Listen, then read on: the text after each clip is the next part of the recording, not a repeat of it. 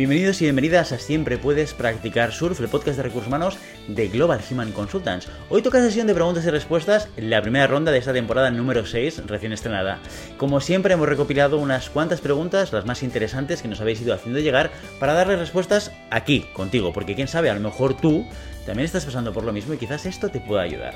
Sin más, vamos a empezar. Y hoy hablaremos sobre gaps en los currículums, currículums artísticos, sí o no, y contratos de teletrabajo. Empezamos.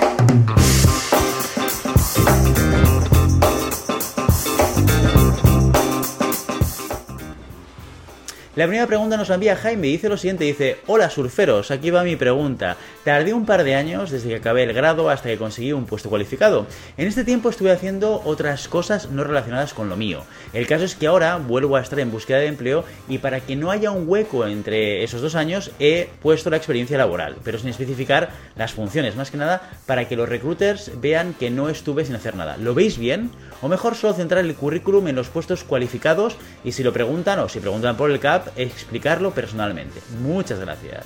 Muy bien, Jaime. Oye, pues mira, lo primero que te diría es, tenemos que entender muy bien para qué sirve nuestro currículum para luego decidir qué información vamos a poner o no poner, o omitir, o cambiar, o modificar, o focalizar hacia un lado o hacia otro. El currículum es una herramienta que te va a permitir, es una hoja, es un papel o un documento, que te va a permitir conseguir una cosa, que es una entrevista, ¿vale? Dentro de lo que es un proceso de selección o un proceso de búsqueda, habitualmente lo que hacemos es, lo primero, revisar los currículums que recibimos para ver que encajan con aquellas cosas que nuestro cliente nos está pidiendo, nuestro cliente interno o externo. ¿eh? Si trabajas en empresas en recursos humanos, pues lo que te dicho la empresa que tienes que buscar. Entonces, al final, ¿qué es lo que estamos intentando conseguir cuando miramos un currículum? Que en ese currículum hayan aquellas cosas que realmente mi cliente me está pidiendo. Mi cliente me va a preguntar o me va a pedir, oye, coge a gente que ha pasado una época en blanco. No, no suele ser un criterio de selección, ¿vale? Eh, me suele pedir cosas como la experiencia que, que cuadre con lo que necesitan, o los idiomas que necesitan, o el sector, el conocimiento del sector que sea del mismo que el suyo, bueno, cosas de este tipo, que es lo que estamos buscando y analizando en un currículum. Esa es la parte importante de tu currículum, ¿vale? Todo lo demás lo podrás explicar dentro de la entrevista. La realidad es que todos los candidatos y candidatas sois o somos mucho más de lo que el currículum está expresando, que es solamente una hoja de papel con una serie de, de, elementos de nuestra vida laboral y de empresas por las que hemos pasado y que hemos hecho, ¿no? Y realmente ese tiempo que tú has pasado ese gap, como tú le llamas, de tiempo que has pasado haciendo otras cosas, no es tan relevante el hecho de que no hayas trabajado en temas de tu sector, que luego ya lo explicarás y que se evidenciará, sino cómo tú puedes explicar eso para, para ver qué cosas has aprendido que puedan ser útiles para ti como persona o para ti como profesional o para la empresa que te puede reclutar, ¿vale? Todo lo que tú has hecho, sea relacionado con tu sector o con tu profesión o no lo sea, hablan de ti, de quién eres tú, de a qué retos te has enfrentado, qué es lo que has hecho, qué es lo que has conseguido o qué es lo que has aprendido, con lo cual todo es relevante. Yo, a mí me gusta, por ejemplo, cuando conozco a un candidato o una candidata, repasar todo lo que ha hecho. Y a veces el candidato o candidata me dicen, ya, pero es que esto no tiene que ver con el puesto de trabajo. Bueno, bueno eh, pues Claro, evidentemente sí que me va a interesar que nos detengamos con más profundidad en aquellas partes de tu currículum que tengan que ver con lo que yo estoy buscando, pero todo lo demás también habla de ti. Yo quiero conocerte, quiero conocer tu historia, quiero conocer por, dónde has pasado, por qué has pasado por aquí y no por allí, por qué has decidido hacer esto y no lo otro, y qué es lo que has aprendido en cada una de tus etapas. Con lo cual, yo, en tu caso, me plantearía dos cosas. Primero, ¿esta información es relevante para el objetivo que tiene el currículum, que es que me llamen? Segundo, todo aquello que tú pongas, que hable de ti, son cosas que después en una entrevista, bueno, tendrías que explicarlo. Yo creo que deberías poder buscar maneras de explicar esas partes, esos gaps, como tú dices, para poder, bueno, pues eso, aprendizajes o cosas a las que te has enfrentado o cosas que has aprendido durante ese periodo de tiempo, ¿eh, Jaime? O sea que espero que te ayude a, decidir qué poner y qué no poner en el currículum. La segunda pregunta nos envía Patricia y dice lo siguiente, dice, pregunta sobre currículum. He estado haciendo algunos talleres de orientación laboral y allí nos dicen que debemos hacer currículums mucho más visuales si queremos llamar la atención. Sin embargo, en otros sitios he leído que eso no es lo más indicado. En GHC, ¿qué pensáis de los currículums originales? ¿Son mejores que los típicos de Word? Pues mira, Patricia, te voy a responder como te le he respondido a Jaime.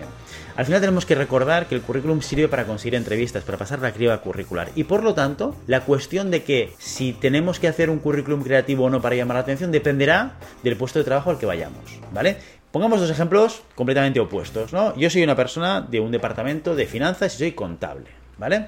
Y estoy buscando trabajo. Y yo envío mi currículum eh, escenario 1, currículum normal y corriente, en papel, en el que yo pongo la experiencia que, que yo he tenido, ¿no? Los años de experiencia como contable en diferentes empresas, etcétera. La persona que reciba ese currículum, aunque ese currículum sea muy estándar y que tenga un formato, no te estoy diciendo un formato feo, ¿eh? Por un formato normal, uno habitual, uno, algo que digas, ostras, qué diferente o qué creativo es este currículum, la persona que lo reciba, ¿qué es lo que hará?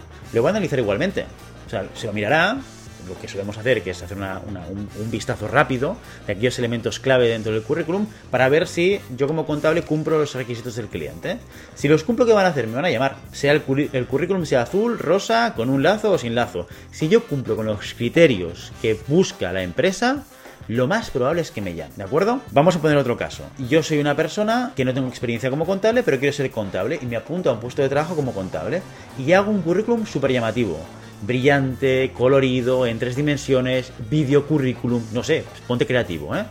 Y lo recibe la empresa. La empresa de entrada, si habitualmente hubiese dedicado a un currículum estándar mío, que no contengo, que no tengo la experiencia que están pidiendo, que no tengo el perfil que están pidiendo, si lo hubiese enviado en papel, lo hubiesen cogido como todos y hubiesen dicho, tac, tac, tac, no lo tiene descartado. Al enviarles una cosa que les llama la atención, me habré ganado el derecho de que esta persona, el recruiter que está mirando esa información, se detenga un momento y diga, ostras, ¿qué es esto que acabo de recibir? ¿Qué diferente a todo lo demás? Y habré ganado unos minutos de atención. Pero en cuanto en el momento en el cual ese recruiter se lea el currículum, a que hará un poquito más de tiempo, o vea el vídeo o lo que haga falta y vea que no cumples, ¿qué hará? Te va a descartar igual. O sea, no es tan relevante, ¿de acuerdo? Lo importante es que tenga esas características dentro del currículum que combinen, ¿no? O que, o que se acerquen a aquello que la empresa está buscando. Pero vamos a poner un ejemplo donde quizás sí que puede marcar la diferencia el hecho de ser creativo o innovador en tu currículum. Imagínate que el puesto es eh, de marketing de diseño. ¿Vale? O es un puesto que requiere creatividad, o es un puesto donde la innovación es un elemento clave, ¿vale? Entonces, si yo hago mi currículum de manera creativa o de manera innovadora, o con un diseño muy específico llamando la atención, fíjate que aquí no solamente estoy consiguiendo llamar la atención de la gente que recibe mi currículum, sino que además estoy demostrando ciertas habilidades que probablemente estén buscando. O sea, se juntan dos variables en este, en este caso o en este ejemplo. Ostras, fíjate, acabamos de recibir una caja de bombones de nuestra propia marca que es un currículum dentro, ¿no? O, o que dentro de las partes del bombón te lo vas comiendo y aparece, yo qué sé, me lo estoy inventando, ¿eh? Además de llamar la atención, además de ganarte el derecho de ganarte unos unos, minutos, insisto, claro, si tu perfil no tiene nada que ver y eres contable y quieres ser diseñador gráfico y de repente eh, reciben tu currículum, te habrás ganado esos minutos de atención y te descartarán igual, porque no tienes la experiencia que ellos están buscando. Ahora bien, si, si, si tienes la experiencia y estás demostrando o intentando transmitir esas, esas habilidades que están buscando a través de cómo tú envías el currículum, habrás ganado más puntos que otros candidatos que a lo mejor no lo han hecho. Por lo tanto, ante la pregunta, ¿nos ponemos creativos con el currículum, sí o no? La respuesta es no es lo más importante, lo más importante es que cumplas con aquellas cosas que está buscando el cliente y que lo dejes patente dentro del currículum. Y dos, en el caso en el cual el diseño, la innovación, llamar la atención, eh, la creatividad suponga un elemento esencial dentro de ese puesto de trabajo, a lo mejor sí que merece la pena pararte y pensar y ser un poco disruptivo, ser un poco innovador y hacerlo de manera diferente. ¿De acuerdo, Patricia? Así que espero que esto te ayude en tu decisión sobre hacerlo creativo o no el currículum.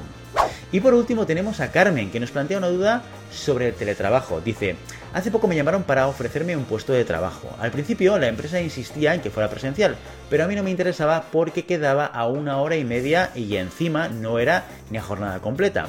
Ahora me dicen que están dispuestos a ofrecer teletrabajo, pero tengo algunas dudas. No sé si en el contrato deberían especificar las veces que tendré que ir a la oficina, porque aunque trabaje desde casa sí que tendré que ir alguna vez si el contrato debe ser específico de teletrabajo. Vamos, que no sé qué criterios deben cumplir. ¿Qué debo exigir que pongan en el contrato? Muchas gracias. Muy bien, Carmen, pues a ver, aquí lo más importante, normalmente los contratos laborales son contratos muy estandarizados, donde la información que te vas a encontrar es la que te encuentras en todos los contratos, ¿no? La categoría laboral, el horario, la retribución anual, si hay algún variable, etcétera, etcétera.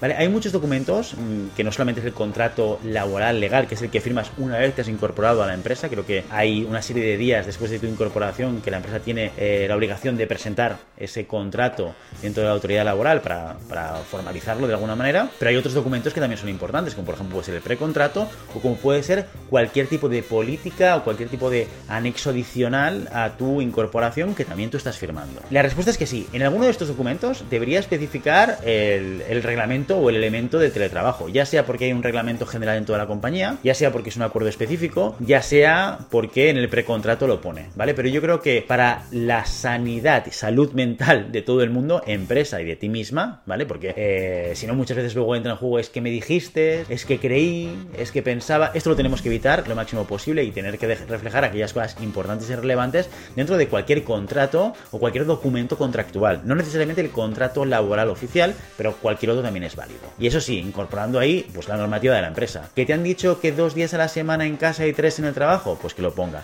¿Que te han dicho que es un 50% anual general que puedes ir compensando y por tanto puedes hacer cinco días en casa y luego a la semana siguiente cinco días en, en, la oficina? Pues que lo ponga. Todo esto con las reglas lo más claras posibles para evitar luego problemas a posteriori de yo pensé, es que creí, es que tú me dijiste, es que tal y que cual y que cual. Insisto, no hace falta que esté en el contrato oficial, pero en un precontrato o en un anexo al contrato o en un documento de acuerdo adicional también es válido. Así que Carmen, sobre todo, que quede todo reflejado, todo por escrito y así luego nos evitamos sorpresas a posteriori. Y hasta aquí las preguntas de hoy. Si te ha gustado el capítulo, suscríbete, dale like y comparte el contenido. Y recuerda que si quieres que respondamos a alguna de tus preguntas sobre la gestión de personas, puedes contactar con nosotros a través del formulario de contacto de la web en globalhumancon.com especificando el tema SPPS preguntas y respuestas o a través también de nuestro canal en Telegram que te dejamos enlazado en la cajita de información. Hasta entonces, adiós.